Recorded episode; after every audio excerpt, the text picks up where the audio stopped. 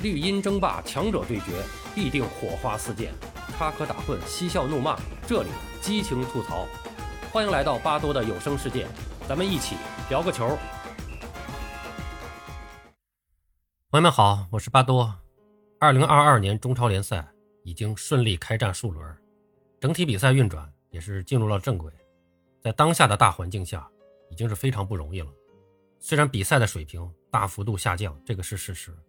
但联系到各俱乐部的投入下降、水平下降也是必然的。但这种相对冷静、理性的投入，也许是中国足球现阶段更需要的。二零二二年，也许是中国足球大乱走向大治的一个开始，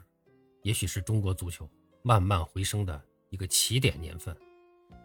希望十年后我们再回顾，给二零二二年的定位还是这样的。今天巴多想聊个老话题。或者说是前段时间的一个话题，什么意思呢？就是想提醒一下大家，特别是某些有些事儿该办还得办，该解决还得解决。中超开赛了，中国足球运转起来了，但有些事儿不能黑不提白不提啊。什么事儿呢？就是引援调节费的事儿。阿多今天啊，就做一回讨某些厌的人，再说说这个事儿。大家还记得吗？前段时间传出，相关俱乐部被告知，近期中国足协将开会研究归还引援调节费的事宜。这一晃可又是好几个月过去了。今年三月下旬，国家市场监管总局就收费合规问题派员走访了中国足协，在外部力量的推动下，后者终于开始实质性的解决引援调节费这个老大难问题。只不过呢。和引援调节费政策推出的初衷不同，这笔钱十有八九不会用于大家当初设想的青训方面，缓解俱乐部的财政困难问题，发放被欠薪球员的工资奖金，这是最有可能的去处。这意味着中国足球的历史上又要多一个避而不谈的荒诞政策。还是三月下旬，一位俱乐部老总在接受采访时就点出了引援调节费如今的尴尬之处。说足协收了调节费，也一直在放着，并没有像当初说的那样用在青训上。这些调节费收上去以后就没动过，当初收取的时候也开不出票据，所以他们也不敢用。所以这位俱乐部老总希望足协在用或者退的问题上给一个明确的说法，要用就合理的用，用不了不合理就退给大家，哪怕是退一部分，对于很多俱乐部来说都是救命钱一般的存在。其实类似的声音早在二零二零年就已经有过，之所以拖了这么久，一来是因为当时俱乐部的压力还没有现在这么大，二来是在过去的二零二一年，中国足协绝大部分的精力都放在了国家队和联赛上，前任留下的烂摊子根本无暇顾及。向前追溯到二零一七年，所谓的为了抑制球员身价的溢价与虚高，减少俱乐部投入的无序竞争。抑制超高价引援和球员不规范转会行为，中国足协推出了引援调节费政策。那么根据规定，引入外籍球员资金超过四千五百万人民币，引入国内球员资金超过两千万元人民币，俱乐部应缴纳引援调节费。那么该笔费用纳入中国足球发展基金会，用于资助中国足球公益活动，支持青少年足球人才培养。促进普及足球，推动足球科技进步及公益性设施建设和服务国家振兴足球战略和发展规划。那么刚开始没有超过限额的引援支出是不需要缴纳引援调节费用的，而到了一八年初，政策持续加码，即便没有超过限额，俱乐部必须开设青训专用账户，在原青训预算的基础上再增加本次引援实际支出的等额金额。同时申报新的青训预算的使用计划，确保专款专用。中国足协将在准入检查时对此项资金的使用情况进行特别检查。而根据规定，如果发现俱乐部有逃避缴纳引援调节费的事实和行为，按照应缴纳费用的多少，将处以最低一分、最高十五分的扣除联赛积分的处罚。同时，球员也将被暂停参赛资格。听起来很吓人啊！于是，在初期。这政策确实起到了想要的效果。二零一七年二次转会，中超联赛的转会投入为一千六百四十六点六万欧元，而在前一年同期，这一数字达到了一点三九亿欧元，降幅逼近九成。二零一八年的冬窗萧条依然在继续，一点一六亿欧元的转会投入，相比于二零一七年的四点三亿欧元，也有了非常明显的下滑。然而，在金元足球时代，这样的政策只能管得了一时，却难以扭转上升的势头。于是，在二零一九年初，转会投入还是上涨到了近二点二亿欧元。所谓的抑制超高价引援和球员不规范转会行为，随着广州恒大认缴调节费，也根本没有起到预想中的效果。而随着时间的推移，各个俱乐部也开始寻找政策中的漏洞。二零一七年的夏天，志在改变中超座次的天津权健。以先租后买的形式引进了莫德特斯，当时租借费仅为六百万欧元的这笔转会，并没有触发引援调节费的限额。假如在租借结束之后，天津权健不进行买断，那么他们将顺利避开这一政策。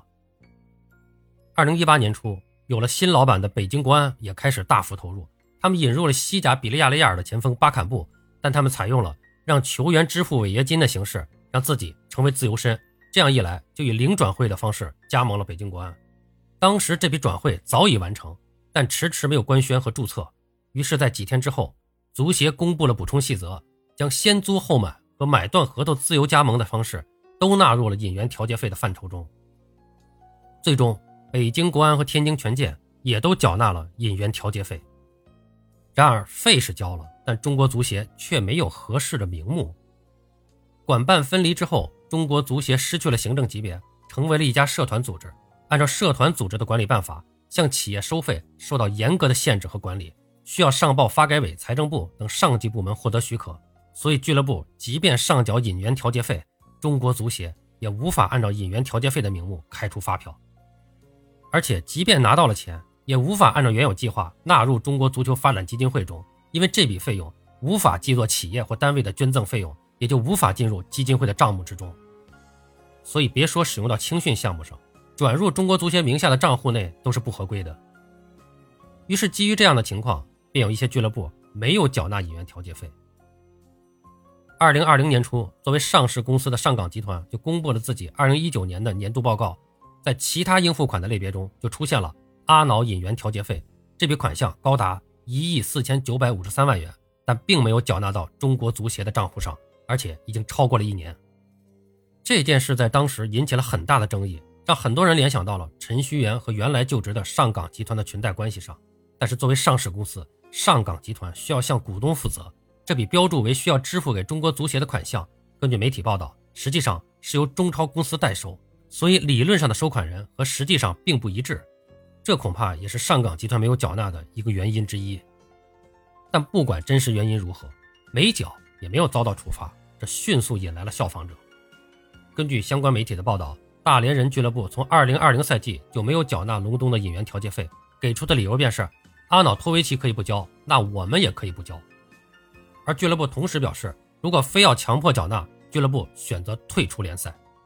这已经不是王健林的俱乐部第一次提出退出职业联赛了，而且最终什么事也没有发生。从那时开始，引援调节费就变成了一个笑话。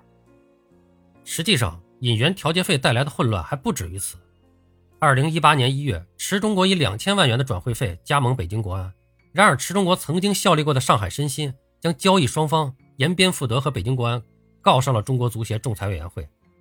根据申鑫与延边当初在池中国转会时签订的合同，如果球员以转会的形式离开延边富德，申鑫拥有优先回购权。即便申鑫不使用这一权利，池中国下一次转会时。他们将获得百分之三十的转会费分成，这就触及到了一个核心的问题：池中国的转会费到底是多少？申鑫方面称，池中国在交流中，池中国在交流中亲口承认转会费不止两千万。这样一来，申鑫就可以得到更多的转会分成，而北京国安则涉嫌逃避缴纳引援调节费，可能会受到扣分等处罚。而北京国安和延边富德官方都表示，转会费就是两千万元，而且他们手中有合同为证。最终，申鑫没有赢得仲裁，但池中国的转会费究竟是多少，则成了一个谜。虽然严刑峻法在上，但俱乐部并不是完全找不到办法。在引援调节费实行的初期，各个俱乐部都很清楚，金元足球时代不可能有多少球员的转会费在两千万元以下谈成，所以势必要用其他的方式补齐这里的差价。不管是用各自母公司之间的场外交易，还是用其他球员抵扣一部分转会费。这都让中国足协没有办法监管和处理。俱乐部无需缴纳额外费用，但受损的不仅是被绑架销售的球员，还有球员所在的青训俱乐部。根据国际足联规定，青训俱乐部获得的联合机制补偿是根据转会费来制定的。转会费多，那么按照比例，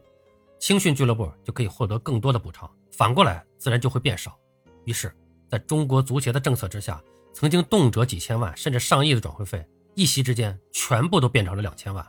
那么，青训俱乐部能够获得的联合机制补偿也随之出现了非常大的折扣。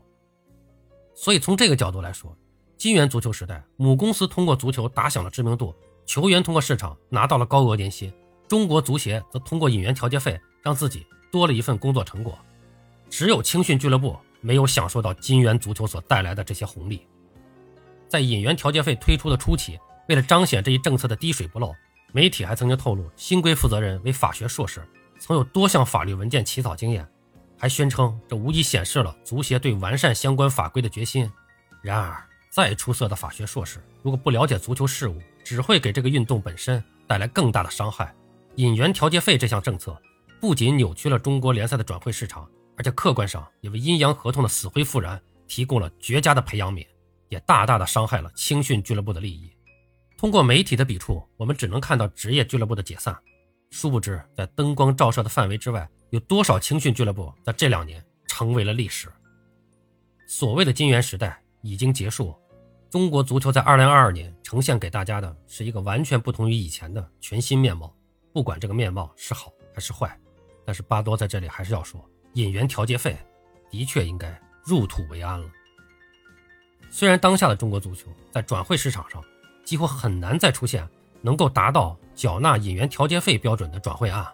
但是这项政策并不能就这样简单的自然而然的入土为安。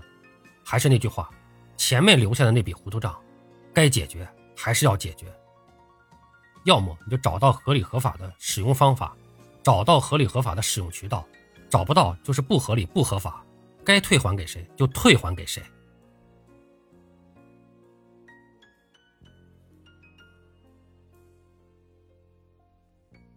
好了，朋友们，今天咱们就聊到这儿，感谢您的收听。您有什么想和巴多交流的，咱们评论区见。本节目由喜马拉雅出品。欢迎收听、订阅、评论、转发，巴多聊个球，我们下期再见。